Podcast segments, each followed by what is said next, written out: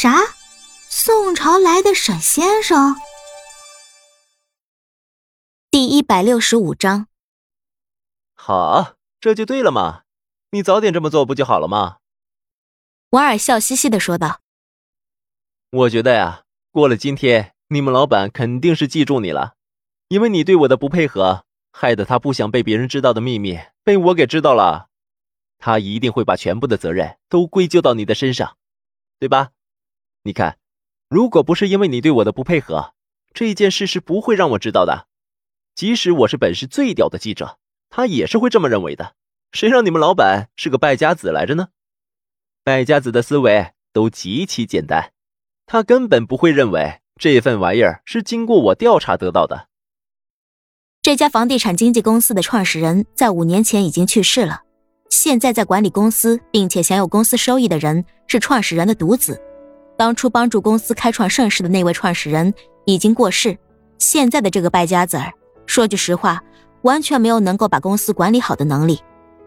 所幸他老爸给他留下了一批不错的管理人员。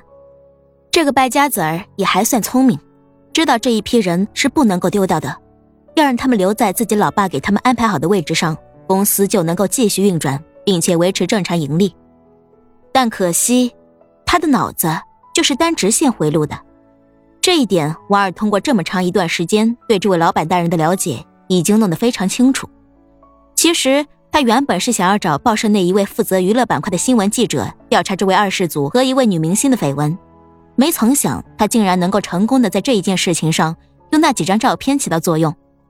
二世祖应该会特别害怕得罪沈氏集团，因为从去年开始涉足娱乐业务，并且长期称霸地产界的沈长坑，拥有在一夜之间让整家经纪公司失去大部分业务来源的能力。并且还能够让他钟情的那位女明星再也没有能力接到大部分的戏。我希望你至少能够让我保住这份工作。刘经理叹了口气，他根本没有想到事情会恶化到这种地步。原本只是出于公司章程规定，刘经理才会拒绝瓦尔调取他们的租客资料。但是现在，既然老板开了口的话，刘经理决定就暂时先让瓦尔能够调取他们手中的相关资料。放心吧。你们老板不会把你给解雇掉的。瓦尔笑了笑，看向刘经理说道：“我对你们公司呢，还是有一定了解的。你们公司自从这位二老板接手了之后，境况已经大不如前了。多亏你们这几位钱老板亲自挑选出来的员工在这里顶着，才能够继续维持下去。如果没有你们的话，想必那位二世祖很快就没有钱能够到处泡妞了。”他十分清楚这家公司的情况，刘经理是有能力的，只可惜跟错了老板。唉，听到王二能够这么了解他们公司的情况，刘经理叹了口气说道：“这种事情我也不想呀，可是老板去世的时候都交代过我们要帮助少爷去管理好公司，现在老板刚刚过世，我难道就走吗？”哎，等等，你先等等，让我研究一下你们公司的资料。哎，似乎有点意思哎。瓦尔的目光从租客的资料迅速从上往下的扫下去，他的目力当年就是特别出名的一目十行小王子啊。迅速从上往下看完了之后，瓦尔感觉到有些失望。这里的资料应该已经包括了全市最近这段时间的租房资料了，但是非常明显的是，完全没有他想要的资料。叶明川。这个被沈雪峰公子反反复复提及的名字，在这份资料上完全没有出现过。你们最近有没有什么比较奇怪的租客啊？反反复复查看都没有什么结果的话，王尔只能把希望寄托在这位主管全部室内租房业务的刘经理身上。他是以记忆力好出名的，王尔很清楚这一点，所以他应该清楚自己想要的资料到底在什么地方。奇怪的租客。你是说哪方面显得比较奇怪？刘经理苦笑的说道：“我们这里奇怪的租客可多了去了。”呃，听到刘经理这么说的话，王尔一时之间也很难给出刘经理一个能够迅速锁定范围的目标条件。毕竟，就算刘经理自己的记性再好，王尔要是不能够给他一个合理的确定范围的条件的话，他也不可能有机会帮助他来确定他要找的人在哪里。